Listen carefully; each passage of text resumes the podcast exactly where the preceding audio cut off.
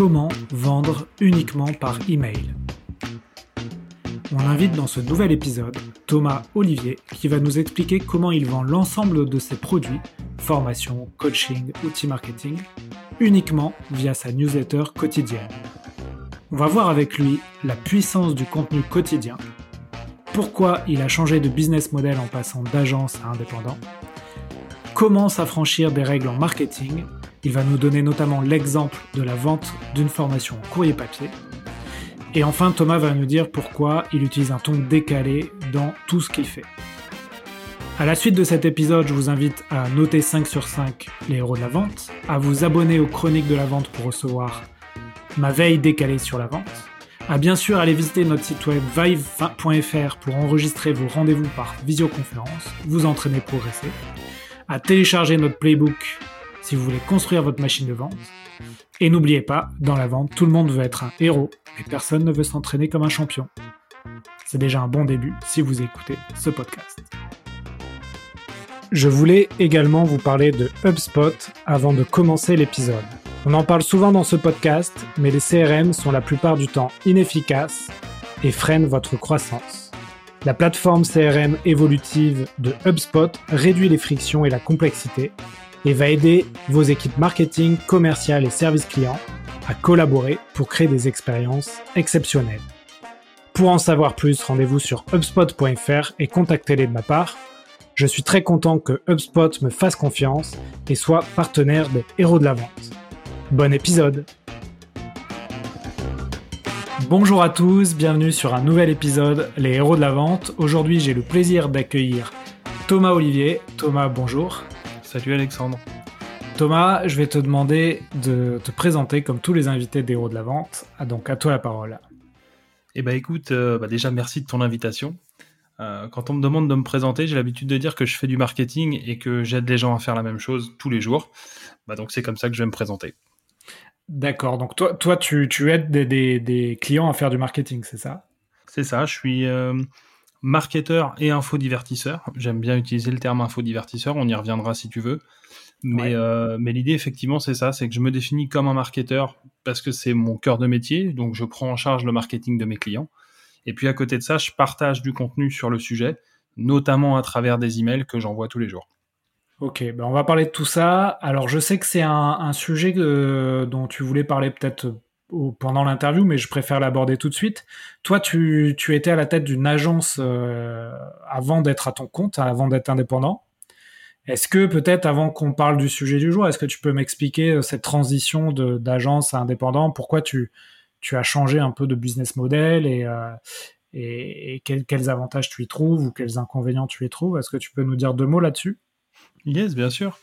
Euh, donc effectivement, j'avais, moi j'ai lancé une agence web marketing, donc on était vraiment dans, du web marketing, hein, donc euh, pas mal la création de sites internet, euh, le référencement, bah, de la création de contenu, des blogs, des choses comme ça. Et donc j'ai lancé ça en 2015. À l'époque, j'étais encore en études, donc c'était en parallèle de mes études que j'avais lancé ça. Et puis, plus ça a été, si tu veux, avec le développement du truc, je me suis rendu compte que j'avais de plus en plus de charges, euh, pas forcément charges financières, j'entends, mais des charges de manière générale, euh, donc des charges mentales. Et euh, je faisais de moins en moins de marketing. Et moi, ce qui m'éclatait, ce qui me faisait kiffer au quotidien, c'est de faire du marketing opérationnel.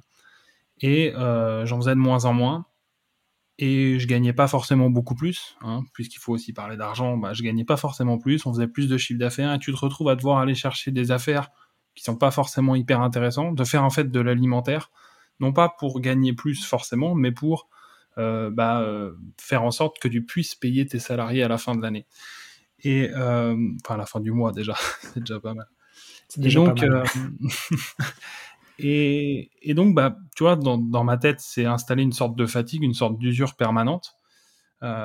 et arrivé au bout d'un bout de temps, donc c'était surtout un été, puis j'ai commencé à écouter des mecs comme bah, des gens comme Stanislas Leloup, euh, Antoine BM, des gens, comme ça dont on parlait en off. Et, euh, et, tu vois, ça m'a ouvert un peu l'esprit de me dire, ok, si ça se trouve, en fait, on n'est pas obligé d'avoir une grosse société, on n'est pas obligé d'avoir 40 salariés pour réussir en fait dans l'entrepreneuriat et dans le milieu du marketing. Et ça m'a un peu ouvert les yeux sur un, business model qui pouvait être différent. Et j'ai eu la, la, bonne idée de faire donc de effectivement d'abandonner l'agence. Donc ça a commencé par le podcast. J'ai lancé mon podcast, euh, je crois que ça devait être en septembre ou quelque chose comme ça. Et, euh, et petit à petit, j'ai mis en place le fait d'arrêter l'agence complètement, donc de de plus avoir de salariés, de plus travailler sur un business model agence, c'est-à-dire de plus faire de la création forcément de sites internet en échange d'une rémunération, des choses comme ça. Donc j'ai tout changé. J'ai eu la bonne idée de le faire avant la crise du Covid-19, donc ce qui m'a évité à mon avis pas mal de soucis qu'ont pu rencontrer euh, certaines agences au niveau des, salariés et tout ça. Je pense que ça aurait été galère. C'est pas du génie, c'est du hasard. Mais, euh, mais du coup, voilà ce qui s'est passé. Alors, je te passe les détails des, des galères que j'ai pu avoir avec mon associé de l'époque, où ça s'est pas bien fini du tout. Mais, euh, mais voilà, et en fait, la motivation principale, c'était de se dire, bah, si j'ai envie, enfin, si ce qui me fait kiffer, c'est de faire du marketing, il faut que je trouve un moyen bah, de le faire vraiment, en fait. Et quand tu diriges une entreprise, plus cette entreprise grossit, euh, bah, t'es pas trop mal placé pour le, pour le savoir, plus ça grossit, bah finalement, moins tu fais le, le pourquoi tu as lancé l'entreprise. En l'occurrence, moi, c'était du marketing, c'est-à-dire que tu fais plus de la gestion de ressources humaines, euh, du management, euh, de l'administratif et toutes ces conneries qui, moi, me font pas du tout rêver. Et donc, du coup, c'est pour ça que j'ai changé, pour passer dans un modèle de consultant. Euh, j'avais fait un épisode du podcast d'ailleurs sur ce sujet où j'expliquais un peu la démarche. Et du coup, maintenant, je suis plus. alors, j'aime pas trop le terme consultant parce que c'est pas exactement ce que je fais. Je trouve que consultant, ça fait un peu. je vais t'expliquer, je vais te donner des conseils. Là, c'est plus maintenant, je suis marketeur et en fait, j'externalise un peu cette fonction-là chez mes clients. J'ai trois, quatre gros clients qui me permettent aujourd'hui de, enfin, pour lesquels je gère l'intégralité du marketing et je ne fais que ça. Et à côté de ça, bah, il y a la partie donc formation en ligne et, formation papier qu'on abordera éventuellement, mais qui représente une petite part de, mon chiffre d'affaires actuellement. Ouais. Ça fait une grande réponse. Je sais pas si ça répond à ta question. Non mais c'est intéressant, on va, on va en parler. Euh, juste question pratique, euh, ton agence, euh, tu l'as fermée ou tu l'as légué ou vendue à ton associé Non, ouais, c'est une bonne question. non, effectivement, moi ce que j'ai fait, c'est que j'ai conservé l'entité juridique euh, donc l'entreprise en elle-même, et je l'ai transformée. Donc euh, il y a certains clients qu'on a, qu'on a, dont on, enfin, j'allais dire, on s'est débarrassé, c'est pas un joli mot, mais on a, on a annoncé qu'on qu'on continuait plus les prestations euh, qu'on faisait pour eux. Donc, ce qui m'a permis aussi, mais ce qui est pas anodin, de se, je, réutilise le terme de se débarrasser, de se séparer de certains clients qui, qui rapportent finalement pas grand chose, mais qui causent beaucoup d'ennuis. Le fameux 80-20, hein, 80% du, du, des emmerdes et 20% du chiffre d'affaires. Donc, euh, on a pu se, ça m'a permis de me débarrasser de tout ça. Mais par contre, j'ai gardé l'entité juridique. J'ai pas monté une autre société. Euh, j'ai eu la chance de pouvoir partir avec ça et du coup de partir notamment avec euh, les principaux, enfin les plus gros clients de l'agence pour me lancer.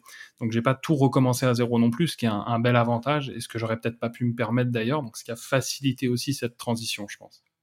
Ok, donc euh, en gros, tu as repris les parts de ton associé et tu t'es séparé de tes, salariés, c'est ça? Exactement, ouais, c'est exactement ça.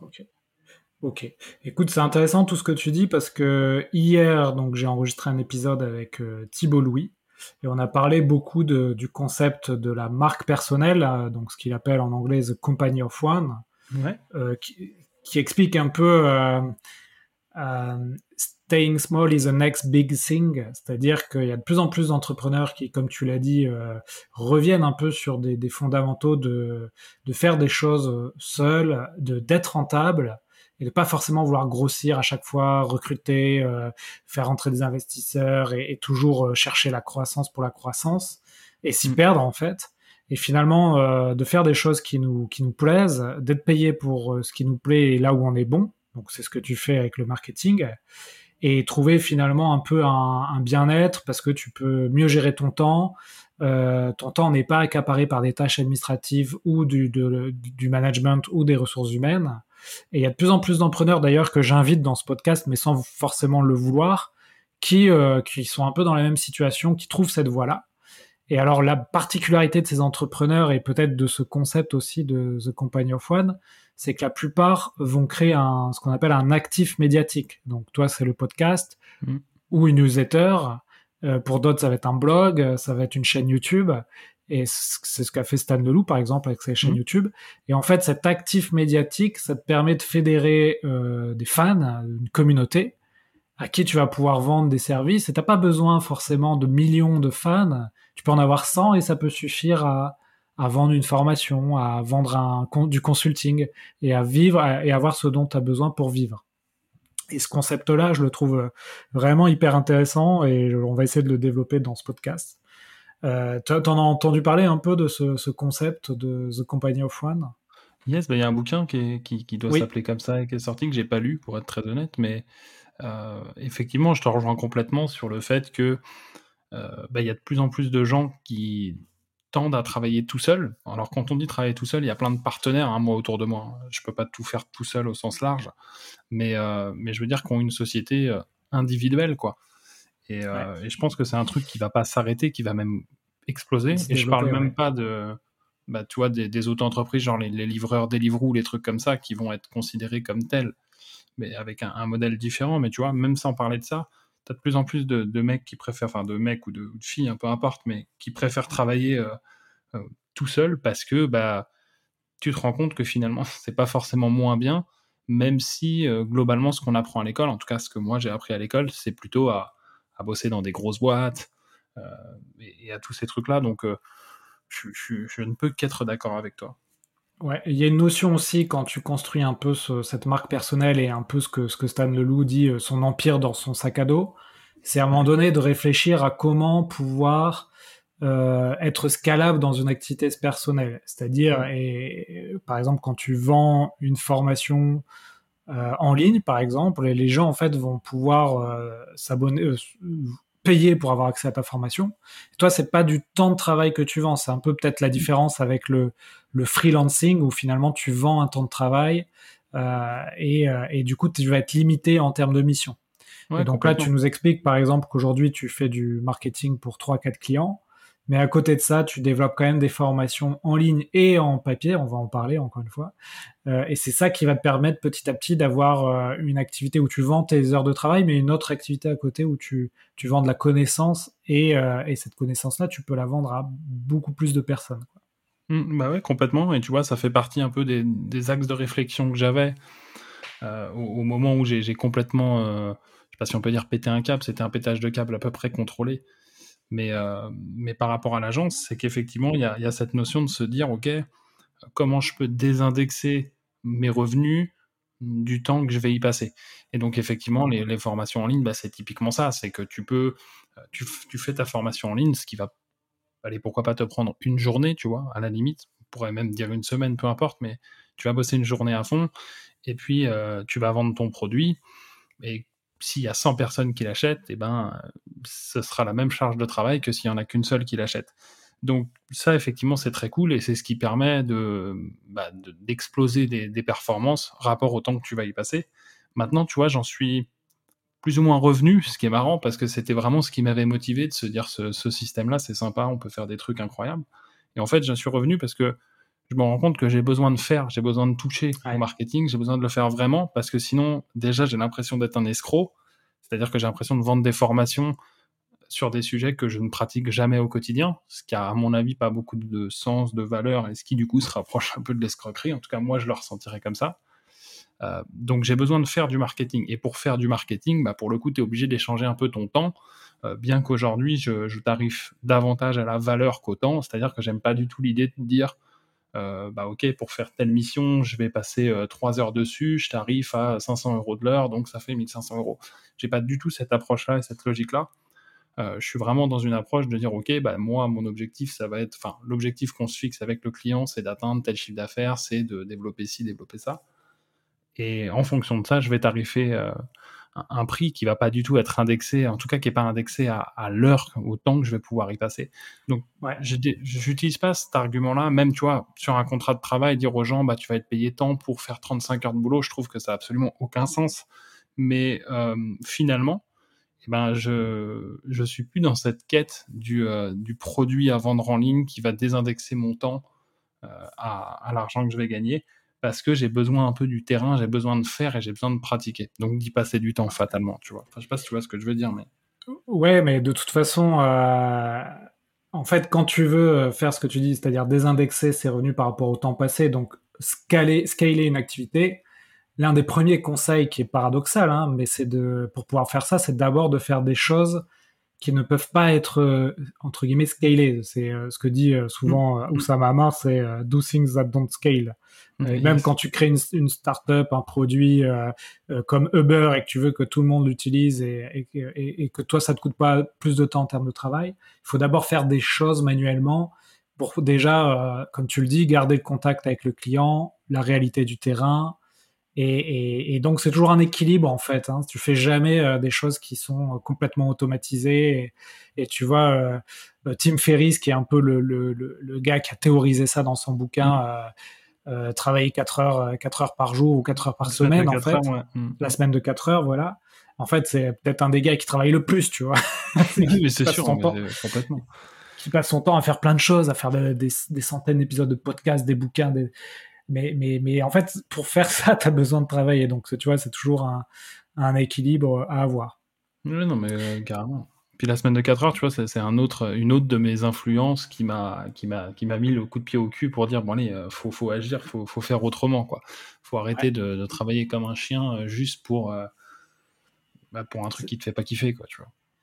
C'est ça. En fait, l'idéal, c'est un peu quand tu trouves ton, équilibre, ce que certains appellent l'ikigai, c'est que quand tu n'as plus l'impression de travailler, quand tu fais des heures et des heures et que tu n'as plus l'impression de travailler.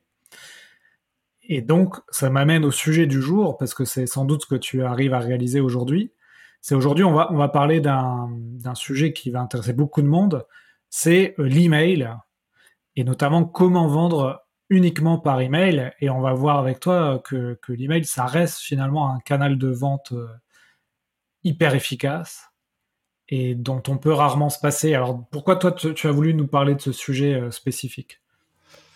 Euh, bah écoute, parce que déjà j'aime bien parler des trucs que je connais et que je maîtrise un peu.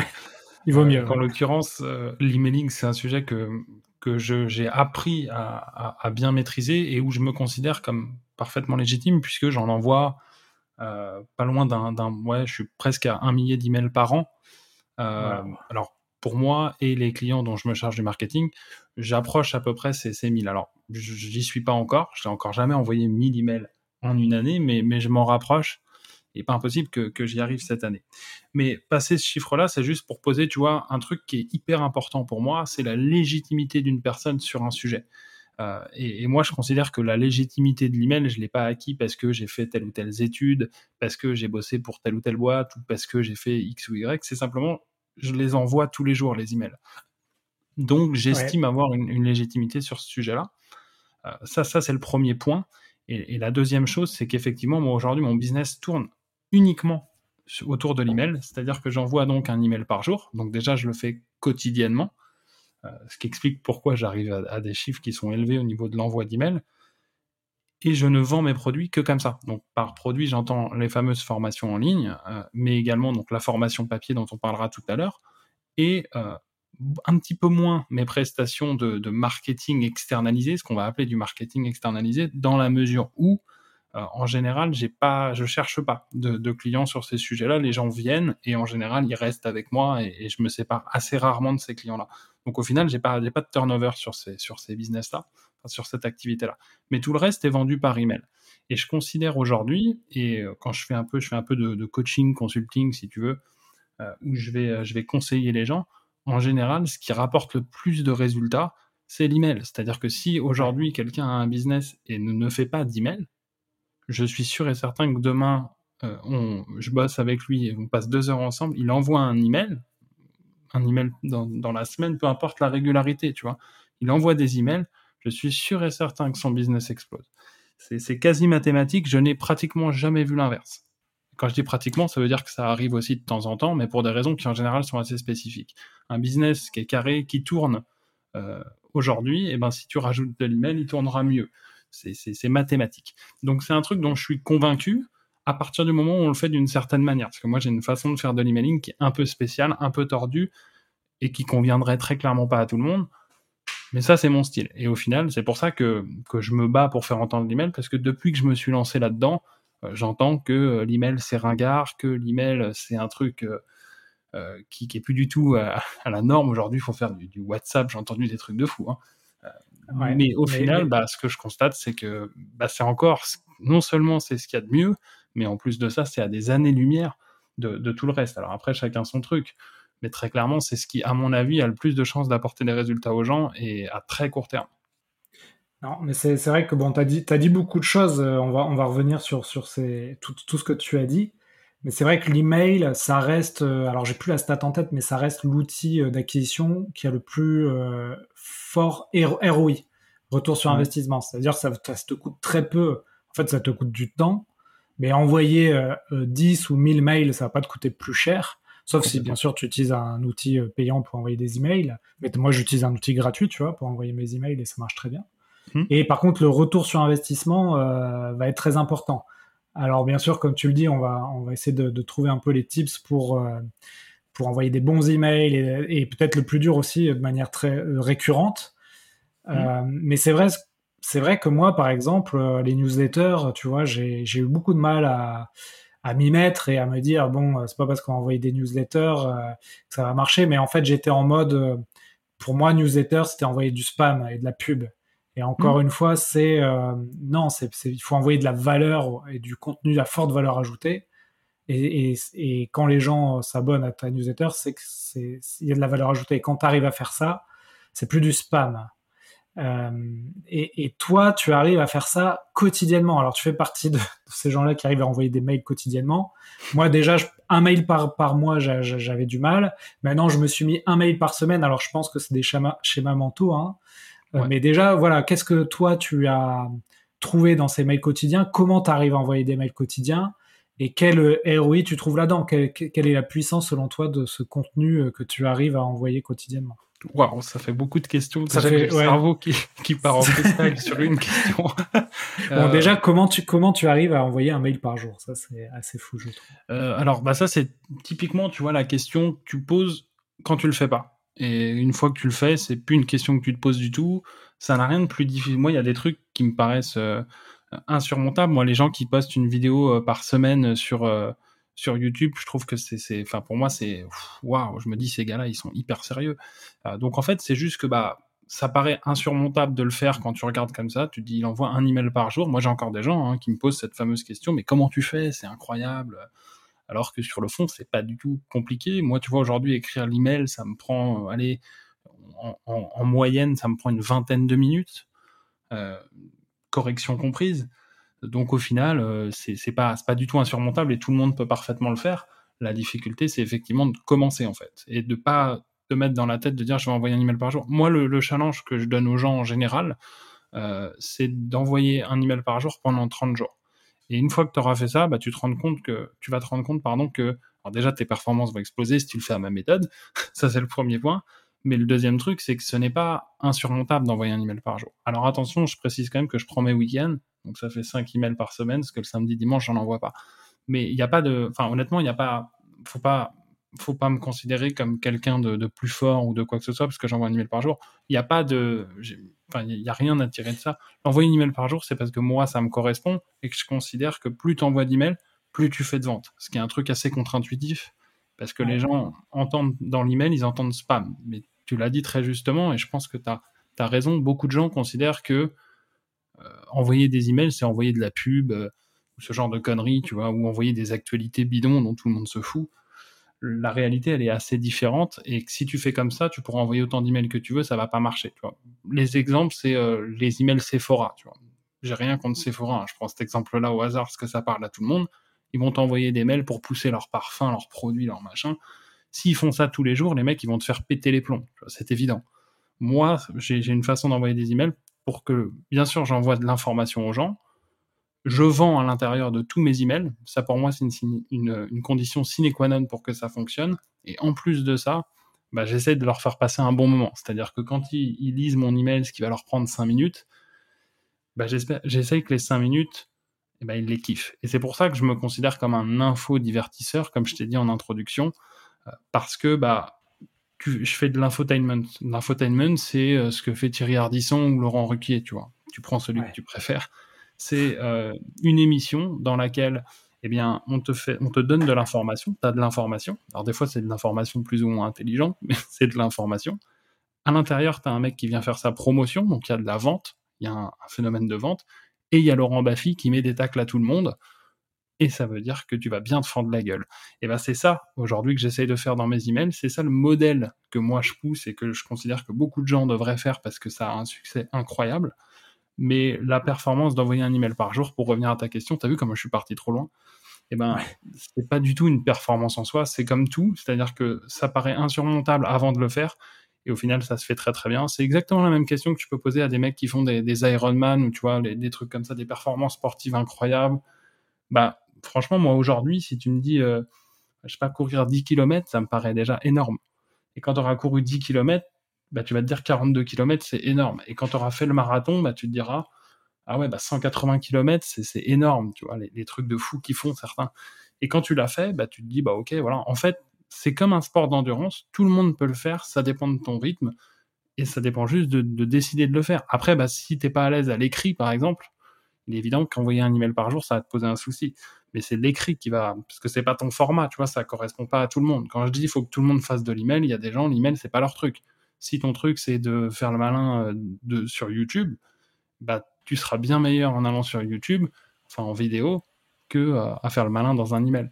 Donc, il n'y a pas de performance et il n'y a pas de secret. faut juste commencer. Et puis, bah, tu verras bien si tu t'y sens bien ou pas. Et moi, j'ai kiffé le truc. Donc, j'ai continué ce format-là. C'est vraiment ça le, seul message. Oui, bien sûr, il faut, se connaître euh, effectivement euh, avant de, se lancer dans, ce genre de, pratique. Et effectivement, peut-être que pour certains, le podcast sera un format plus adapté parce qu'ils préfèrent parler. Euh, pour d'autres, effectivement, la vidéo, ce sera, ce sera mieux. Euh, après, il y a ceux qui ont envie de se lancer, euh, mais peut-être leur première interrogation, c'est comment tu trouves l'inspiration? Tu sais, c'est un peu la, hmm. la peur de la page blanche. Alors j'imagine, tu vas me dire, bah, plus tu pratiques et plus tu, trouves de l'inspiration. Est-ce que toi, tu as des petits tips pour trouver une inspiration sur ton sujet qui est donc le marketing? Ah, oui, bah, tu as, bien résumé. Déjà, plus tu fais, plus, plus tu as d'inspi. Euh, c'est un peu la même histoire. Maintenant, euh, les, petits tips. Alors, non, il n'y a, pas, réellement de, tips. Euh, moi, je suis pas trop dans les, dans les hacks ou des trucs comme ça. Je prends déjà beaucoup de notes. Et je consomme pas mal d'informations. Donc, évidemment, si tu veux parler d'un sujet tous les jours, euh, bah, il faut que le sujet, a priori, t'intéresse un peu. C'est une première base. C'est-à-dire que si ça te gonfle, si tu bosses sur un sujet qui t'intéresse pas, ça va être un peu plus laborieux et pénible. À partir du moment où tu kiffes un peu le truc, il paraît pas complètement idiot de penser que tu vas te renseigner, tu vas consommer de l'information au sens large sur ces sujets-là. Donc moi, je vais pas mal me renseigner sur ce qui se fait, et tu vois, je suis le genre de type, j'avais envoyé un email là-dessus, pourquoi je pas à la mi-temps, pourquoi je vais pas pisser à la, mi-temps du match de foot? Je crois que c'était ça le, titre de l'email, parce que moi, regarder les pubs, ça me fait kiffer. Tu vois, j'essaie de comprendre comment les mecs essaient de fonctionner. Pareil, j'ai pas d'autocollant, non, pas de pub dans mon, dans, mon immeuble. Tu vois, je suis le seul mec où la boîte aux lettres, il n'y a pas l'autocollant euh, stop pub, tu vois. Donc moi, je consomme ces trucs-là ça me fait kiffer, ça me fait marrer. Donc j'ai toujours ce, raisonnement-là, donc je suis assez ouvert là-dessus. Et ensuite, je prends des notes. Donc moi, j'utilise une application qui s'appelle Bear, qui de mémoire est, est, uniquement disponible sur les produits Apple mais euh, c'est une application absolument géniale et qui va me permettre en fait de classer par, par sujet. Donc par exemple, tu vois, je, vais, je vais avoir un sujet euh, auteur ou artiste, enfin la personne qui est à l'origine du truc, euh, un truc format pour savoir si c'est un podcast ou si bah, c'est une publicité ou quoi que ce soit. Et ça me permet de facilement. Et ensuite, pardon, un, truc sujet qui va me permettre de classer bah, si ça parle de publicité Facebook ou si ça parle de X ou de Y. Et du coup, ça me permet de retrouver très facilement de l'information. Et donc, quand j'ai une idée d'email, souvent, ce qui va se passer, c'est que je vais avoir euh, soit une idée de titre absolument géniale. Tu vois, par exemple, bah, euh, pourquoi je vais pas pisser à la mi-temps du match de foot? Je trouve que c'est un super titre. Euh, donc, les gens vont forcément cliquer, tu vois, sur ce type de titre. Et j'ai pas forcément derrière le contenu qui va derrière. Donc, faut pas se forcer à se dire j'ai un super titre, faut que je trouve un truc à mettre dedans. Je note le titre, et puis bah, le jour où dans ma tête ça fait tilt et de dire ok bah sur ce titre là je peux je peux tchatcher sur ce sujet eh ben ça marche, tu vois. Il n'y a pas besoin, faut pas se forcer en fait. Et les idées après, bah tu les accumules. Et honnêtement, si tu connais un peu ton sujet, donner une petite information par jour, c'est pas très compliqué. Après, bah as toujours les gens qui vont te dire ouais ça va forcément être redondant ou des trucs comme ça. Tu te rends compte qu'au final des idées, t'en as beaucoup plus qu'une par jour et que la plupart des idées tu les oublies. Donc le, le seul tips s'il en est un, s'il en est un, c'est de noter. faut noter, dès que tu as une idée, tu le notes. Et ça, c'est une habitude à prendre, parce que sinon, elles vont, elles vont partir les idées, c'est sûr. Et est-ce que tu as un avis sur euh, sur la taille de ta, ton email, c'est-à-dire court, long? Je, t'explique. Moi, je me suis abonné à quelques newsletters euh, euh, hebdomadaires, mensuelles, mais aussi quotidiennes. Hmm. Et souvent, ce que j'ai remarqué, c'est que les, les newsletters quotidiennes, je me désabonnais si c'était trop long. Parce qu'en fait, recevoir tous les jours une newsletter et, et en fait, tu, tu, tu, tu vois, finalement, tu, elles sont trop longues, donc tu les lis pas. Et du coup, alors après, c'est parce que j'ai besoin, moi, de peut-être d'un contenu qui soit euh, plus court. Et, mais tu vois, on a parlé de, de Stan Leloup. Souvent, ces contenus, lui, je, les aime beaucoup, mais ils sont très longs et je me désabonne, en fait. Toi, t'es de quelle école, du coup, là-dessus? Déjà, il y a une citation de je ne sais plus quel copywriter. Je sais pas, c'est pas Ogilvy ou un truc comme ça, qui dit quelque chose. Alors, c'est je vais dire une connerie, mais c'est à peu près l'idée. Qui dit seuls les amateurs ont peur d'écrire des, des contenus longs. Euh, en fait, et alors effectivement, toi, en tant que consommateur du contenu, tu peux préférer des formats courts ou des formats longs. Ce qui est sûr et certain, c'est que si tu t'intéresses à un sujet et que le sujet est à la fois de valeur, parce que la notion de contenu de valeur, tout le monde en parle, donc moi je vais pas trop m'attarder sur ce sujet-là. Un contenu sans expertise et sans intérêt, c'est un contenu que tu n'as pas envie de consommer. Mais ensuite, il faut être capable de le faire de manière pas trop chiante. Et donc, il n'y a pas de contenu trop long, pas d'email trop long, mais il n'y a que des emails trop chiants. Et moi, ce que j'essaie de faire, c'est de pas être trop chiant dans l'email. Encore une fois, c'est le fameux Laurent Baffy, comme je te disais tout à l'heure, c'est-à-dire que tu te fends la gueule. C'est pas un email. Euh, tu vois, par exemple, si on prend Stanislas Leloup, c'est probablement le meilleur dans la thématique du marketing aujourd'hui. Euh, c'est celui qui a le plus de valeur. Par contre, ces emails sont pas forcément hyper fun. Tu vois, t'es pas là pour te fendre la gueule quand tu lis Stanislas Leloup. C'est pas lui faire un, affront que de dire ça. Hein. c'est un excellent contenu, mais tu te fends pas forcément la gueule. Donc, soit tu es à mort dans le, dans, dans, le sujet au moment où tu consommes le truc et tu dis putain c'est exactement ma thématique, j'ai envie de creuser ça. Et du coup bah, tu peux passer des, des heures et des heures à, consommer son contenu. Euh, soit bah, t'es pas trop dans ce mood là en ce moment et bah vu que tu vas pas te fendre la gueule, bah tu vas pas regarder. Enfin tu vas pas le lire jusqu'au bout, tu vois. Donc s'il y a pas je suis pas forcément d'une école court ou long, moi j'ai des emails qui en général sont assez longs. Euh, mais il y en a aussi des versions très courtes. Faut faire un peu de tout aussi pour surprendre les gens. Et encore une fois, il faut avoir une logique un peu de. tu sais, ça fait un peu américain de dire ça. Mais c'est un peu la nuance entre le sport français et le sport américain. C'est que le sport américain, c'est du show. Tu sais jamais à quoi t'attendre, tout peut arriver. Bah, c'est ça qu'il faut essayer de créer quand tu fais de la newsletter. Cas, moi, c'est ça que j'essaie de faire. C'est que les gens, ils savent pas à quoi s'attendre. Et que tu peux recevoir un email qui est hyper long, bourré de valeurs et compagnie, comme tu peux recevoir une petite merde avec une vanne dedans et terminer bonsoir. Donc c'est ça que j'aime bien faire. Et je pense pas qu'il y ait de, de conseils. Déjà, je suis pas bien placé pour donner un conseil. Euh, moi, je dis ce que je fais et on peut en parler, mais je ne conseille pas aux gens euh, duplique ma façon de faire et ça va forcément euh, marcher pour toi. Chacun trouve un peu son truc. C'est le principe qu'il y a derrière qui est intéressant. Et euh, je pense pas que dans, le, dans la notion de principe et dans comment faire de l'argent avec l'email et comment vendre par email, il, est, euh, il faut que le texte il fasse plus ou moins tant de mots. Tu vois. Ça, c'est des, typiquement ce que je considère comme étant des conseils de merde. Ouais. Donc, et, euh, et, oui, c'est des, des, carcans. Euh, Aujourd'hui, on, a besoin de s'affranchir de ces carcans. Et, euh, bah Thomas, donc toi, un dernier truc, excuse-moi de te couper, mais il y, y, a un autre truc qui, qui, est important, c'est que il faut pas être fou. Moi, j'envoie un email par jour. Je sais très bien que tous les abonnés déjà ne lisent pas tes emails. Hein. Tu as forcément des abonnés dedans qui lisent très rarement. Puis surtout, bah, c'est pas grave. Tu envoies un email par jour. Si le mec il en lit trois dans la semaine, c'est pas un problème, tu vois. Donc, s'il lit pas parce qu'il trouve que celui-ci est trop long ou celui-ci l'emballe pas, bah c'est comme ça, c'est tout, c'est pas très grave, tu vois. Oui, d'ailleurs, la, délivrabilité de l'email, euh, c'est un sujet, c'est-à-dire que j'avais vu une stat là aussi, euh, en moyenne, euh, les emails sont ouverts à hauteur de 20%, 25%. Si tu arrives à que tes emails soient ouverts à hauteur de 40%, c'est plutôt une bonne stat. Et au-delà, c'est très très bien. Toi, tu as une vue un peu sur ça? Est-ce que tu regardes un peu la, délivrabilité de tes emails ou, ou pas bah, forcément? typiquement, moi, je suis le genre de type qui ne regarde pas ça. Donc, euh, moi, tout ce qui est statistique, taux d'ouverture, taux de clic, tout ça, j'en ai absolument rien à foutre. Je serais incapable de te donner euh, les, emails qui cartonnent le plus en taux d'ouverture ou machin truc. Je l'ai fait assez récemment parce que euh, dans l'information papier, j'avais débriefé justement les, bah, les emails qui avaient le mieux marché, des choses comme ça sur un lancement. Donc, du coup, j'avais les chiffres, mais sinon, je regarde jamais et je conseille aux gens de jamais regarder ça parce que je vois pas du tout l'intérêt en fait. Mais après ça c'est mon côté à moi et je suis un peu un peu un peu bébête sur les bords. Mais euh, je vois pas l'intérêt en fait de connaître un taux d'ouverture. Certains vont dire bah c'est un bon mail parce qu'il y a un un bon taux d'ouverture. Ouais, moi je considère qu'un bon mail, c'est le mail qui me rapporte le plus, ou en tout cas où les gens, voilà, où j'ai la, bonne métrique. Tu vois, moi ce qui m'intéresse, c'est que les gens, euh, bah, ils achètent mon produit à la fin de l'email. Prenons cet exemple-là parce que c'est le plus cru, c'est le plus facile à mesurer. Bon bah si j'envoie mon mail et que j'ai fait 10 commandes, bah, c'est mieux que si j'envoie un mail et que j'ai fait trois commandes. Après, il y a peut-être des gens qui payent la cantine de leurs enfants ou qui payent leur loyer euh, avec des taux d'ouverture. Moi, moi, je fais pas ça, je peux pas faire ça. Donc, euh, clairement, moi, ce qui m'intéresse, pour moi, un bon mail, c'est un email qui vend. Alors, vendre, ça peut vouloir dire pas mal de choses, pas forcément euh, acheter un produit, mais ça peut être l'action que tu te demandes de faire à la fin de l'email. C'est ça qui compte, tu vois.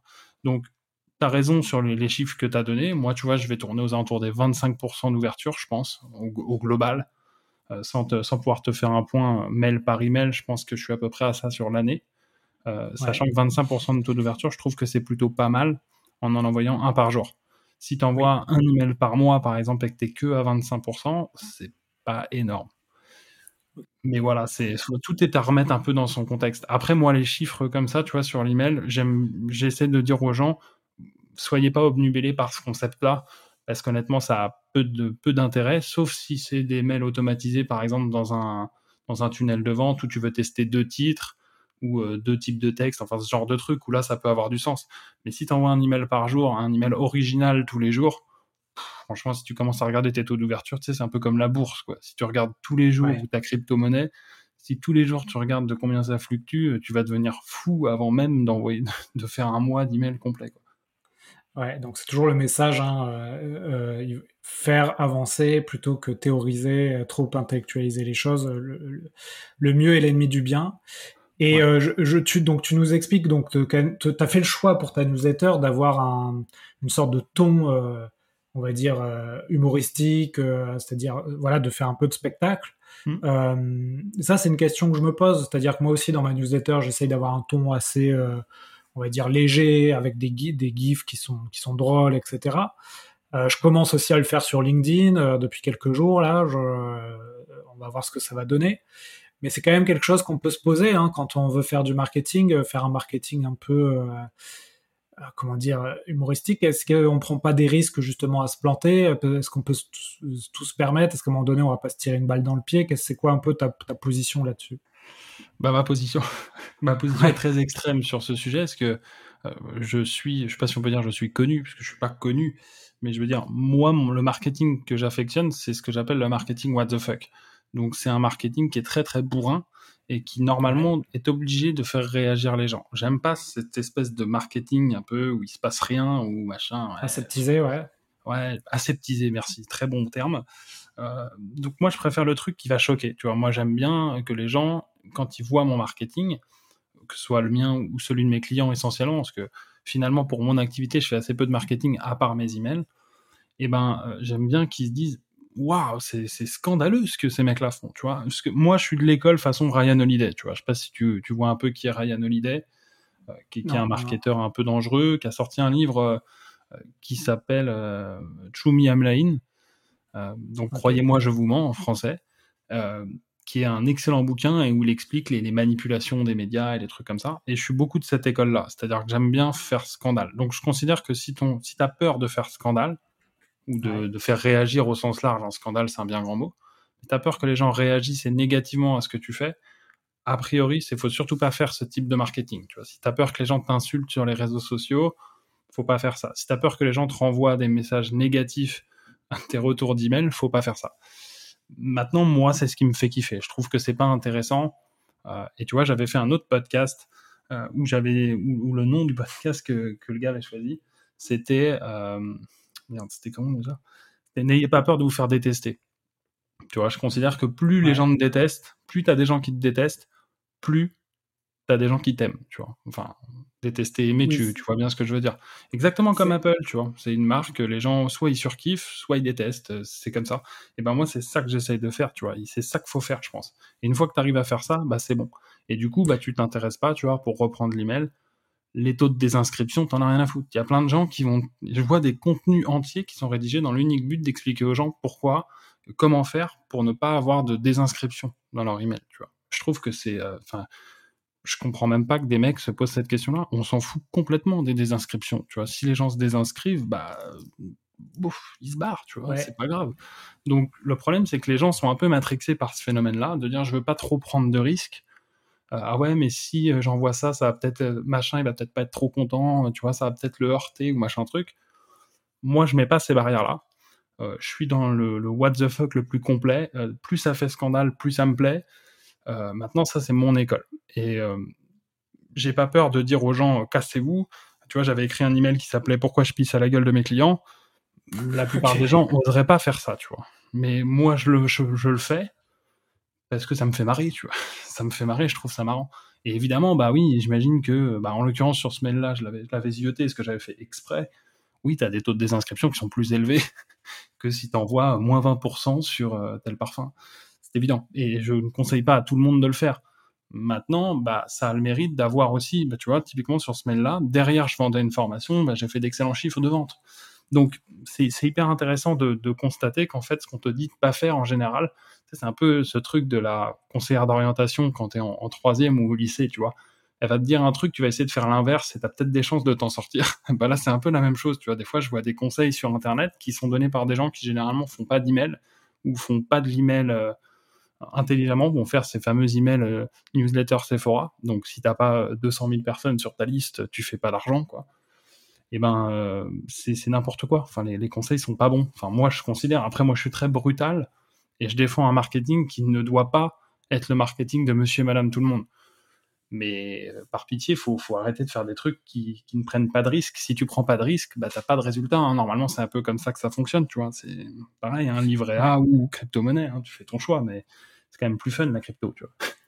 Ouais, mais ça, a un nom en psychologie. Alors bien sûr, je suis en train de chercher là depuis quelques minutes. Quand tu parles, bien sûr, je vais pas le retrouver, mais euh, que quand on dit de, de, de, ne pas faire quelque chose ou de faire quelque chose, euh, et qu'on d'ailleurs qu'on te l'impose, souvent il y a un effet psychologique où toi, où, toi, tu as envie de faire le, contraire de ce que t'on dit. Ce que ah, moi j'appelle ça le symptôme du, du gosse, tu vois. Hein. Tu dis à un gamin ne fais pas ça, bah il a qu'une envie, c'est de le faire, tu vois. Mais ça marche aussi chez les adultes. Hein. Euh, oui, oui. écrit ne clique pas sur ce, n'ouvre pas cet email, t'as un bon taux d'ouverture, c'est sûr.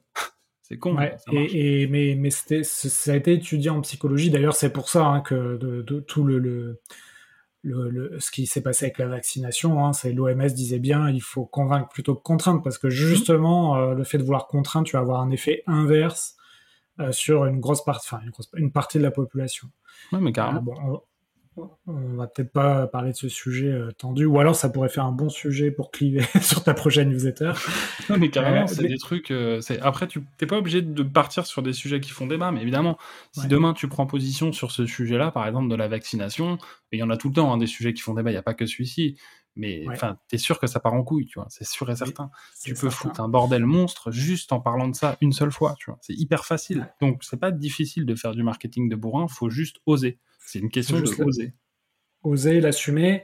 Euh, c'est un peu ce que dit aussi euh, bah, euh, The Family, hein, le conseil qu'ils donnent souvent dans leurs mmh. vidéos, c'est soyez radical, soyez clivant, polarisez, parce qu'en fait, quand tu vas polariser ton message, tu vas avoir très vite des fans, très vite des haters. Mais tes fans, bah, comme tu disais avec Apple, tes fans vont, vont te suivre quoi qu'il quoi qu'il arrive. Ouais, et, tu vois, ce qui te fait manger, c'est tes clients, c'est pas les gens qui te détestent. Donc, euh, toi, ce qui t'intéresse, c'est de choper du client.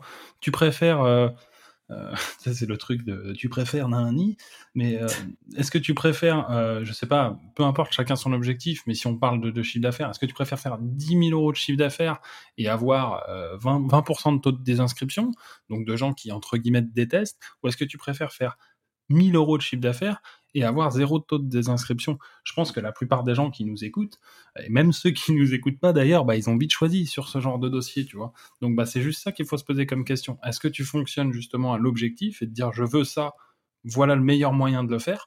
Ou est-ce que bah, dans ton objectif, tu mets des nuances genre ah bah oui mais par contre je veux pas faire ça, je veux pas faire ça, je veux pas faire ça. Et je dis pas qu'il faut enlever toutes les nuances. Chacun ensuite met sa barrière où il veut, tu vois. Bah il y a des gens, tu vois, il y a un client à qui j'ai proposé de poser à poil pour que ça, cartonne et pour que ça fasse du bruit et qu'il puisse avoir l'attention des gens, bah, il a refusé, tu vois. Bon, bah, c'est pas grave, c'est pas un problème. Je suis sûr que s'il avait fait ça, on aurait eu beaucoup plus l'attention des gens que ce qu'on a fait au final. Mais peu importe. L'important, c'est euh, chacun met sa barrière. Ah bah non, moi, poser à poil euh, en plein centre-ville, ça, me, ça me chauffe pas, tu vois. Bon, bah ok, c'est pas grave, c'était juste une idée. Après, chacun met ses limites et l'objectif, c'est d'être en phase aussi avec ce que tu fais. Tu vois, c'est pareil. Si demain, je sais pas, tu fais une affiche euh, tu vas, tu vas faire l'apologie du nazisme ou ce genre de conneries, pour ce qui doit être interdit par la loi, j'espère. Mais euh, ce genre de truc, t'es sûr que ça va marcher si demain tu fais une affiche et que tu utilises la police nazie, tu vois ce que je veux dire la, la police d'écriture nazie, t'es sûr que les gens ils vont se dire mais attends c'est quoi ce truc? T'as l'attention des gens, c'est sûr à 100%. Après bah tu fixes tes limites. Mais si tu fais ça, pour prendre un exemple, là j'ai pris un exemple un peu bourrin pour le coup, ce que je l'ai jamais fait, mais je suis sûr que ça marcherait, tu vois, de choper l'attention des gens avec ce type de police Après, bah... c'est vraiment le c'est vraiment le message euh, parlez-moi de bien de moi en bien ou en mal mais parlez parlez de moi. de moi. Il n'y a pas de mauvaise publicité ouais c'est un peu ça. Ouais. Et alors après euh, effectivement il faut, il faut trouver son ton et le, ton euh, avec lequel on va être en accord et en accord avec soi-même. Effectivement certaines personnes n'arriveront pas à être clivants et, et cela bah, allez plutôt dans, dans, dans, la bienveillance et vous trouverez des clients qui cherchent ce ton-là parce que euh, ils ont une entreprise par, par, exemple familiale et ils ont besoin de quelqu'un qui, qui, a une plume euh, très bienveillante euh, dans les dans l'écoute et, et c'est toujours on revient toujours à... tu peux tu peux le faire sans être là moi c'est mon style d'être très dans la provocation c'est mon style. Mais tu peux très bien faire ça et il y en a qui sont très forts pour choper l'attention sans forcément partir dans euh, des trucs aussi, aussi clivants. Hein. C'est des choses qui se font, mais tu vois, ça doit être ton premier objectif. Tu vois, un conseil marketing global que tout le monde devrait donner avant d'en donner tout un tas d'autres, c'est capte l'attention des gens. Si les gens ils t'écoutent pas, ils regardent pas ce que tu fais, tu peux faire ce que tu veux, ça marchera pas, jamais. Donc il faut que tu captes cette fameuse attention. Trouve ton style pour le faire, mais capte l'attention des gens. Et d'ailleurs, euh, dans l'idée de capter l'attention, donc j'avais fait un épisode de podcast sur euh, la prospection euh, avec des, des, envois de lettres manuscrites. Et c'est d'abord pour ça que, que, tu es entré en contact avec moi, parce que justement, tu m'as dit que toi, tu étais en train de mettre en place des, des, ventes de formation, mais papier. Est-ce que tu peux nous en dire deux mots, justement, dans cette idée de, de faire les choses différemment, de capter l'attention? Est-ce que tu peux nous expliquer un peu ce que c'est? Yes, bah ouais, bah c'est cool de, me poser la question, effectivement.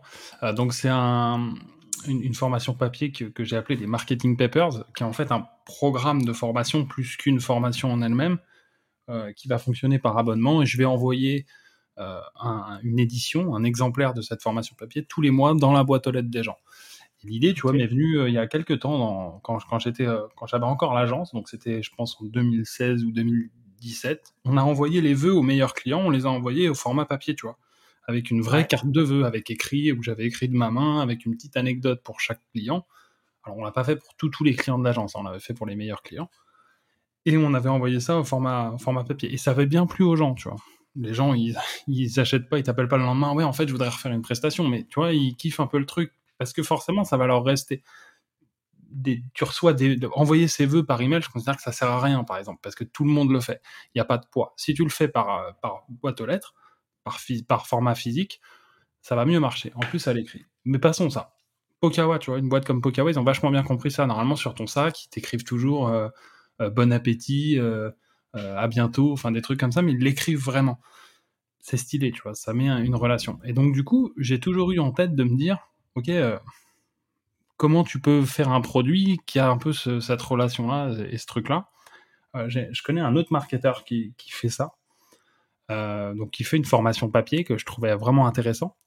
Donc ça, c'est le début en fait, si tu veux, de ma réflexion. Et ensuite, effectivement, bah, il y a le phénomène, tu l'as très justement euh, rappelé. Comment tu fais la différence entre toi et les autres marketeurs qui sont sur ce marché-là? Bah, je connais personne à part donc la fameuse personne, Greg en l'occurrence, qui, qui fait des formations papier. Donc c'est pratiquement la seule formation papier, c'est la seule pour le coup qui s'adresse pas forcément à des infopreneurs. Moi c'est vraiment une formation papier qui s'adresse à des, business traditionnels finalement, au marketing traditionnel. C'est pas juste euh, je vends des formations en ligne, comment je vends plus? C'est des menuisiers, des boutiques, des trucs comme ça. Donc c'est la seule sur ce marché-là, donc effectivement ça me permet de me différencier des autres, donc ça c'est un premier point. Euh, ensuite, je le vends par abonnement parce que je considère que c'est le meilleur moyen d'apprendre c'est pour moi, c'est le marketing. Tu peux pas apprendre le marketing en suivant une formation de deux heures et ça y est, t'es bon en marketing. C'est euh, faut, y être exposé régulièrement. Faut une formation qui est continue et euh, une pratique et une exposition régulière. Donc l'idée de, faire ça tous les mois, pour moi, avait du sens. Euh, et, c'est pour ça que j'ai fait ça. Et le format papier, moi, c'est ce que je kiffe. C'est mon kiff, le, format papier. Et je préfère apprendre sur du format papier. Tu vois, je, je suis incapable de lire un bouquin, par exemple, au format numérique. Je suis incapable de faire ça. Donc j'aime bien le format papier. Tu peux prendre des notes dessus, tu peux mettre des post-it, tu fais des trucs un peu dégueulasses, mais au moins tu vas t'en souvenir. Tu dis ah ouais, j'avais entouré ce concept-là, je m'en souviens. Si c'est sur ton ordinateur, ça va pas marcher. Pareil, c'est un objet. Donc euh, attention, c'est pas les couvertures de JQ et tout. Hein. Mais au final, tu as un objet, donc tu peux le toucher. Euh, je sais que j'ai un abonné qui me dit raconter ça l'autre jour, il le met dans ses chiottes, tu vois, donc il va le relire à chaque fois qu'il va aux chiottes. tu vois, c'est ce genre de truc. Et, au final, ça te permet aussi de le partager beaucoup plus facilement parce que tu vas poser ça sur ta table de machin, puis quand tu as des amis qui vont venir, bah tiens, regarde ce que j'ai. Donc tu vois, tu as une notion un peu beaucoup plus facile derrière de partager le truc.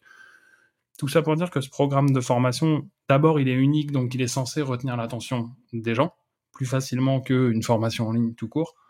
Et en plus de ça, je considère que c'est de loin ce qu'il y a de plus efficace pour apprendre, parce que c'est régulier, parce que par abonnement, parce que c'est au format papier, donc c'est là que tu as le plus tu interagis avec le produit en lui-même. Donc ça te permet d'être beaucoup plus efficace dans l'apprentissage, euh, en tout cas pour la plus, pour certaines personnes.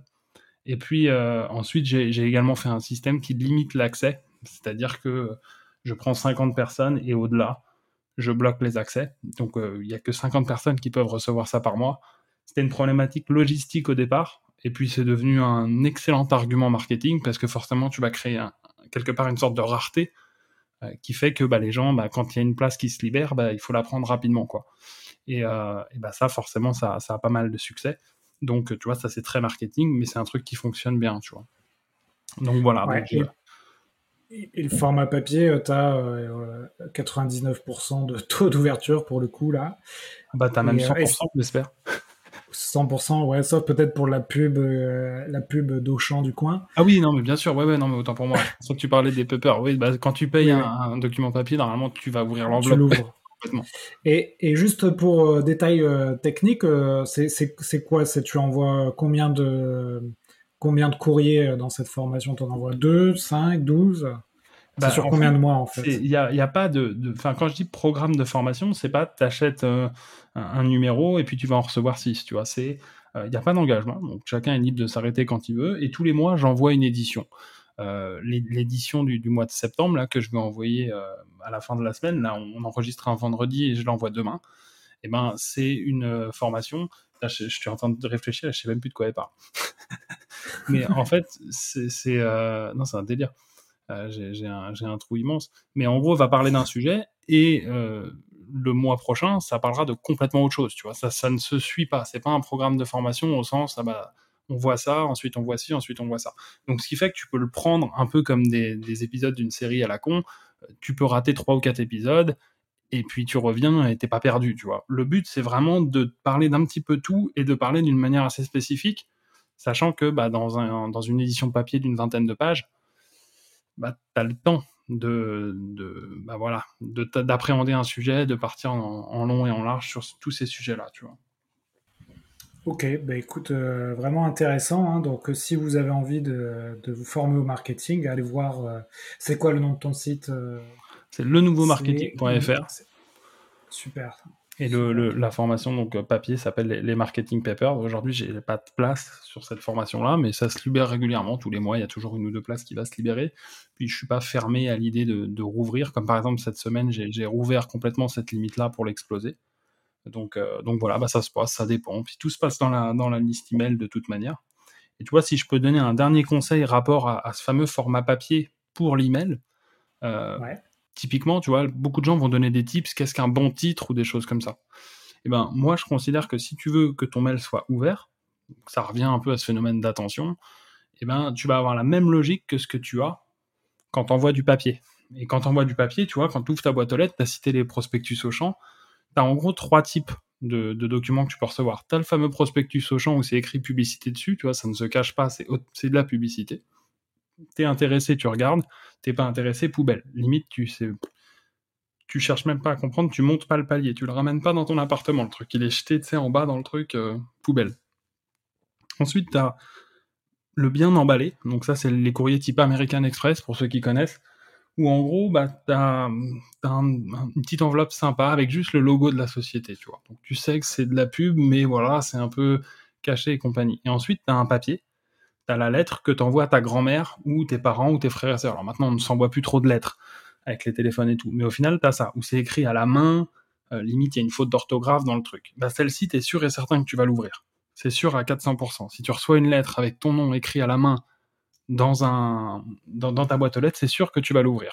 Et ben l'email, c'est la même chose. Si ça pue l'email euh, marketing, la publicité, les trucs comme ça, tu vois, les titres genre moins 30% dans cet email, il y a plein de gens qui vont dire mettez le bénéfice dans le titre de votre email pour que les gens comprennent tout de suite. Moi, je trouve que c'est une idée de merde, tu vois.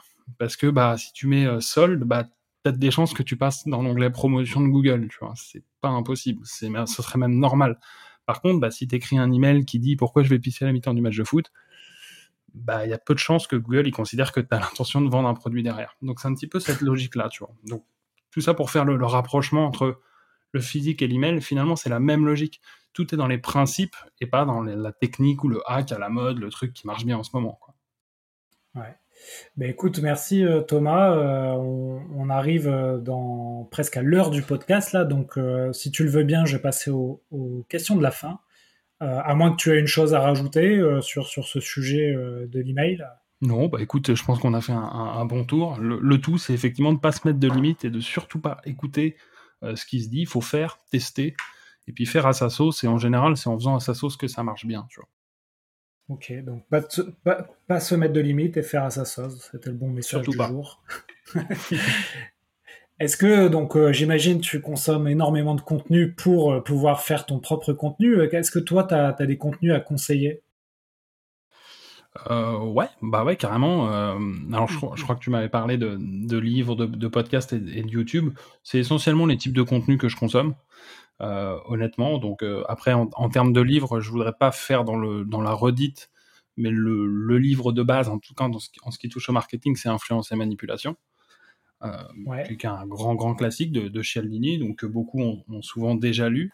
Ce qui est marrant, c'est que c'est souvent cité comme la base du marketing. C'est pas du tout un livre de marketing, tu vois, mais, mais c'est un peu la base. Après, un, livre qui, moi, m'a vraiment, vraiment. Enfin, le livre que j'ai le préféré lire ces dernières années, c'est Écriture, mémoire d'un métier, qui est, de Stephen King, qui est à moitié autobiographique et à moitié tips pour apprendre à mieux écrire en fait. Et il y a un parallèle qui est hyper intéressant, comme toi tu es vraiment dans la partie vente, entre lui il parle de lecteur idéal et la notion de client idéal. Et euh, moi je suis très très attaché à cette notion de, client idéal. C'est d'ailleurs marrant que j'ai pas du tout prononcé ce mot-là pendant, pendant tout l'épisode.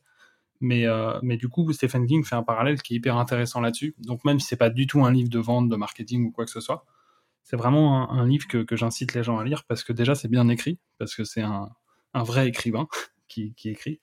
Euh, et en plus de ça, c'est bourré de conseils qui sont facilement applicables à, tous les domaines de la vie. Donc, euh, enfin, pas, que à l'écriture pure, quoi. Ouais, écoute, merci. Je, connaissais influence et manipulation, mais je connaissais pas euh, l'écriture, mémoire d'un métier. Ah, c'est une, c'est vraiment un super bouquin qui se lit en plus très très facilement, tu vois. Moi, je suis pas forcément un lecteur de, de grande littérature. J'ai pas forcément cette, cette culture euh, là, mais en tout cas, c'est vraiment un, super bouquin. Après, dans un style euh, purement pub, marketing, vente, euh, moi le dernier, j'ai bien aimé le, livre de Jacques Seguela aussi qui s'appelle Coup de pub.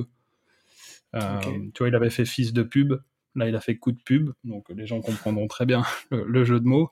en fait, j'adore ce format. Tu vois, si je devais écrire un, un bouquin, je ferais ça demain. C'est genre, tu as des petits chapitres de 3-4 pages et il te raconte une anecdote d'une publicité, tu vois. Donc, sachant que lui, ah il a un répertoire de publicité qui est quand même très très important, et du coup, il y a plein plein d'anecdotes.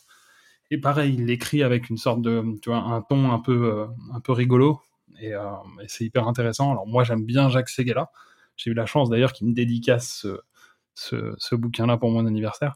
Mais globalement, euh, c'est un mec que je kiffe. Donc voilà, faut aimer aussi là, le ton et la, le, façon, le style Jacques Seguela. Mais le, format est intéressant parce que tu peux lire une petite histoire avant d'aller te coucher. Ça, c'est un peu comme les nouvelles qu'on lisait quand on était petit. Bah, c'est un peu ça. Donc ça, c'est ça, c'est très cool. Donc voilà pour pour les livres en tout cas. Après, je veux pas trop, je veux pas, je veux pas te niquer ton temps, tu vois. je suis en train de parler, parler, parler. Mais euh, mais voilà pour les livres. Après, en termes de podcast, pour faire un peu plus vite, euh, bah je vais être chauvin, je vais citer le mien parce que je pense qu'il y a pas mal de choses à apprendre. Donc le podcast du nouveau marketing où je reçois un invité, euh, pareil, un petit peu comme tu le fais toi, pour, pour tchatcher de marketing, etc. Donc ça, c'est déjà un bon point pour ceux qui aiment les interviews. Il y a évidemment Génération Do It Yourself de, de Mathieu Stéphanie, qui est, je pense, la référence francophone en matière de podcast. Et un autre. Il est passé dans, dans celui-là, dans les héros de la vente, Mathieu aussi. Voilà, bah c'est bah, très belle prise, très très très belle prise. Mathieu Stéphanie, c'est vraiment euh, le, numéro un. Enfin, moi, c'est celui que je kiffe vraiment, celui qui m'a donné envie de faire du podcast, en tout cas. Ouais, D'ailleurs, j'ai bien fait de l'inviter parce qu'il me disait qu'il allait euh, arrêter d'aller dans les autres podcasts parce qu'il n'avait plus de temps. Ouais, tu Donc, je, je l'ai eu au bon moment, on va dire. Bah écoute, euh, félicitations. Voilà, bah, tu, donc, tu, viens de me niquer mon rêve, donc je peux pas avoir Mathieu sur mon podcast. Bah, merci beaucoup de m'avoir invité, du coup. Non, mais, c'est lui, lui, lui, qui va t'inviter. Oui, c'est ça. Tu, verras. on verra. Ça, ça, tu vois, c'est un peu une consécration. Tu vois, j'avais eu Grégoire Gambato, moi, sur le podcast. Et, euh, et, deux ou trois semaines après, il passait chez Mathieu Stéphanie. Tu vois, je lui dis, bah, en gros, là, t'es à l'apéritif, mec. Donc, euh, fais-toi plaisir. D'ailleurs, il s'est fait plaisir, le gars. Euh, donc, il y a ça. et si je peux juste. En, en, placer un, petit dernier, c'est un, podcast que je kiffe et que tout le monde devrait écouter tellement il est, il est magique. C'est Guerre de business de Lomic Guillot. Euh, qui, est, un podcast où en fait il va donc c'est hyper produit, hein, c'est de la, super production pour le coup, euh, où il va en fait raconter l'histoire d'une rivalité entre deux entreprises. Donc ça va être Pepsi, euh, Coca, McDo, Burger King, Facebook, Snapchat. Là le tout dernier que tu vois moi j'attends tous les lundis que ça sorte, c'est Nintendo contre Sony. et je trouve qu'il est magique ce podcast, tu vois, il est, génial, génial, génial. Et tu peux l'écouter celui de McDo contre Burger King, c'est vrai que c'est, mais c'est, de la radio, ouais, effectivement. Il y a des moyens. Ouais, c'est ça. C'est, magnifique. Enfin, moi, je trouve ça génial, tu vois.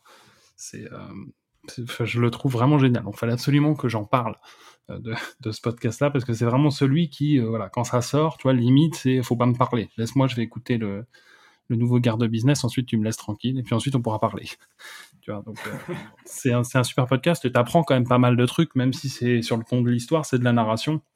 Euh, ça t'apprend quand même pas mal de choses de quelle est finalement la, réalité d'une grande entreprise et tu te rends compte que la plupart des grandes entreprises bah, sont autant dans la merde, sinon plus que toi en fait. Ouais, c'est vrai que euh, on, voit toujours le, la médiatisation d'une entreprise, on voit que le positif, mais on n'a jamais le, le dark side et, euh, et, on oublie souvent que c'est pas parce que tu es gros et puissant que t'as pas de problème. Que tu peux pas te casser la gueule, ouais, non, mais c'est ça. Et en fait, dans ces trucs-là, tu, vois bien ça. Euh, et, donc ça, c'est, enfin moi je trouve que c'est hyper intéressant. Donc euh, c'est vraiment le, podcast que, j'invite à écouter. Il faut évidemment écouter le tien, mais ça les gens le font déjà, donc ils n'ont pas besoin que je leur dise. ouais, ouais. ok, très bien euh, Thomas. Alors il nous reste 5 minutes. Est-ce que toi tu as des, routines ou des outils qui t'aident dans, dans le quotidien à être, on va dire, efficace et, ou des outils que tu aimes bien ou des, choses que tu fais que, qui font partie de tes journées et que pour le coup, as, ça te permet d'être, d'être à l'aise dans ton boulot? Bah écoute, j'aimerais bien être un, mec de routine, tu vois, je vois, je vois un gars comme Jean-Charles Curdali, euh, qui, ouais. qui de routine stylée, tu vois, genre il fait de la méditation, il, arrive à, lire le matin, tous ces trucs-là que je trouve stylés, tu vois, j'aimerais bien être ce genre de type, mais clairement non, j'en ai pas. Moi, ma seule routine, c'est de me lever à 6 heures du matin, et de faire 20 minutes de sport. c'est tout, tu vois. C'est déjà pas mal. Et puis, euh, et puis tu as l'envoi d'un mail euh, quotidien aussi, qui est une routine. Alors, ouais, alors ça, ça, ça, dépend si tu mets ça dans la routine, tout à fait. Et mais tu vois, typiquement, voilà, moi, c'est 6 heures, je suis debout, 20 minutes de sport, je mange, euh, je prends ma douche, et ensuite, je vais écrire le, mail du lendemain, parce que j'aime bien quand c'est instantané, tu vois, quand le mail est instantané. Donc, donc voilà, mais je pense qu'il faut que. J'ai pas, pas particulièrement de, de routine, non, honnêtement, je suis pas un type de routine tu, vois, moi, pour moi, ce que tu, ce que tu dis là, pour moi, c'est une sacrée routine et, moi, je suis loin de ça. Hein. Donc, tu vois, tu as, toujours, euh, as toujours pire ou mieux que toi. Hein. C'est ça, complètement. Mais j'ai pas de, j'ai pas de petits mantras, etc. Tu vois. Mais, mais effectivement, ça devient une routine parce que tu le fais sans trop réfléchir. Tu sais qu'il faut faire ça le matin. Euh, donc, euh, donc oui, t'as raison. En fait, c'est une routine. En fait, j'ai une routine. Je suis un mec de routine, en fait. yes. Voilà. Et puis, euh, donc, sur la partie outils, non, bah moi, comme plein de gens, j'imagine, j'adore les produits Apple. Donc, je, je, kiffe bien Apple et tout l'écosystème qui va autour. Je t'ai cité Bear tout à l'heure, l'application pour prendre des notes que j'utilise tous les jours. et puis, évidemment. Ça s'écrit comment, Bear? Ça s'écrit comme le petit nounours, B-E-R. Ok. Ok. D'ailleurs, pendant très longtemps, j'ai dit Beer. Tu vois, je pensais que ça s'appelait Beer. Tu vois. Avec mon excellent anglais. Puis ensuite, j'ai compris que c'était un rapport avec Teddy Bear, tu vois. Donc ça y est, j'ai compris. Donc en fait, on dit Bear. mais, euh, mais voilà, puis Active Campagne pour les emails parce que, euh, bah parce que voilà, je l'utilise tous les jours aussi du coup et que, que j'adore cette, cette boîte. Ok, top.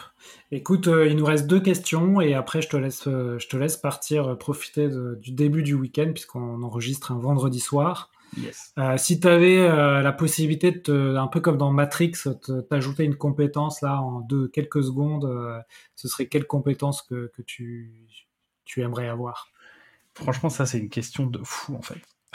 c'est une question, c'est une question hyper tordue.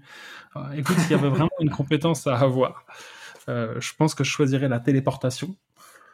Ouais parce que ça, je trouve ça stylé. Et puis, tu peux faire à peu près tout ce que tu veux avec la téléportation. Tu es libéré justement de la, du problème de temps, tu vois. Donc, téléportation, arrêter le temps, ça, c'est le truc qui me ferait le plus kiffer. Téléportation, tu peux un peu le faire aujourd'hui avec les visios. Hein, tu... Ouais, c'est vrai. c'est une sorte de euh, téléportation, quoi. Mais tu vois, enfin, tu peux le faire, mais si je, si je dois aller chercher mon gosse à l'école un vendredi soir et que je suis en rendez-vous, ah, oui. ben, je vais pas le chercher, tu vois. Je peux pas claquer des doigts et dire, oh, bah écoute, merci beaucoup, là, tu vois, il va être 16h30, donc on va y aller, euh, à plus tard. Et hop, je me téléporte et je suis, je suis, je suis à l'école. Ouais, il y a la notion de gestion du temps, quoi. Euh, en gros, mieux, mieux gérer le temps, qui est à mon avis une des problématiques de, de, de beaucoup de monde. Ouais, le temps, et puis le temps, le temps, tu vois, la notion de, de, temps qui passe. Tout, le monde a envie de bloquer un peu un moment dans le temps. Tu dis, putain, là, je suis bien, quoi. Et j'aimerais bien bloquer ce truc-là, ne serait-ce que pas pour le vivre tout le temps, ce serait chiant, mais pouvoir y retourner un peu de temps en temps, tu vois. À dire, bah tiens, là, là j'ai envie de, de, retrouver ce moment-là précis, etc. Un truc qui est impossible à faire et qu'a priori, on arrivera, en tout cas, c'est peu probable qu'on arrive à faire ça un jour. Et ça, ce serait un super pouvoir de fou malade. Ça n'a pas grand-chose à voir avec la vente, mais, non, mais, pour, moi, c'est le principe, tu vois, de, bah, de, la photo, de la vidéo, de l'écriture. Hein. C'est un peu euh, laisser des traces du temps sur lesquelles tu peux revenir. Et euh, c'est un peu le principe de l'art. Hein. Carrément. Bon, on va, on va, on va arrêter là parce qu'on devient philosophe. Euh, c'est pas bon signe. Pourtant, on n'a pas signe. Ouais. ouais c'est ça.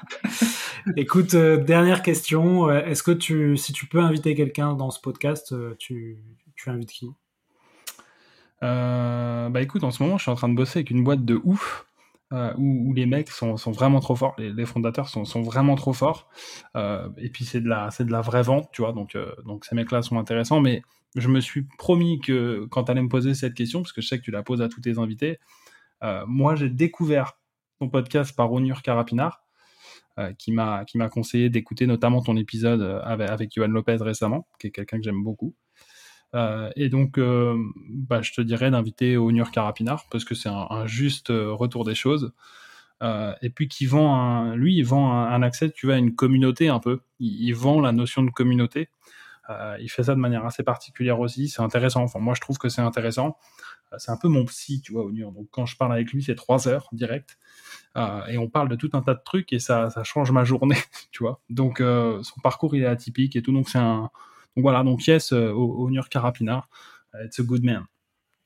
Ok, bah écoute, euh, il m'a contacté sur LinkedIn, j'ai son bouquin sur les habitudes, donc effectivement, je pense que ce sera un prochain invité sur les héros de la vente. Donc écoute, merci beaucoup Thomas. je vous invite à contacter Thomas sur LinkedIn, donc c'est Thomas Olivier. Si vous avez des problématiques marketing, si vous voulez, je sais pas, vendre une formation par courrier ou envoyer des mails quotidiens, euh, en parlant de mail, je vous invite aussi à vous abonner à la newsletter Les Chroniques de la Vente. Comme ça, vous, on aura fait le, tour des newsletters euh, marketing et vente. Et euh, Thomas, bah, écoute, merci encore pour ta disponibilité. Je, te, souhaite une bonne, une bonne continuation et puis, et puis à très vite. Et j'espère que ce podcast apportera des contacts, des clients, des partenaires. Je n'en doute pas une minute. En tout cas, c'était un super moment. Merci à toi, Alex. Allez, salut Thomas, à bientôt. Salut, bye bye. Voilà, j'espère que l'épisode vous a plu. Quelques infos avant de vous laisser. Donc, nous avons créé, en plus de la newsletter et du podcast, un TikTok sur la vente.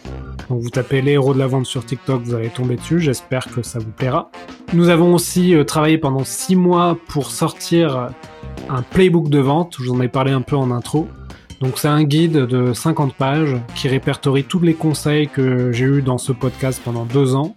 Donc il y a un gros travail qui est fait là-dessus. On le vend 49 euros sur notre site internet vive.fr, vyfe.fr.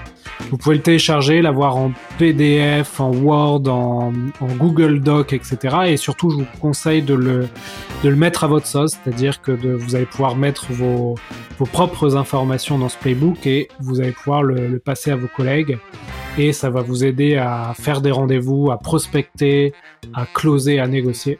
Donc voilà, j'espère que ça vous plaira. Euh, pour ceux qui ont écouté le podcast jusqu'ici, il y a un code promo, c'est VIFE20 donc V majuscule YFE 20 et vous pourrez avoir un code promo, une remise de 20% sur le playbook. Voilà, c'est pour vous remercier d'avoir écouté jusqu'à la fin ce podcast. À bientôt tout le monde!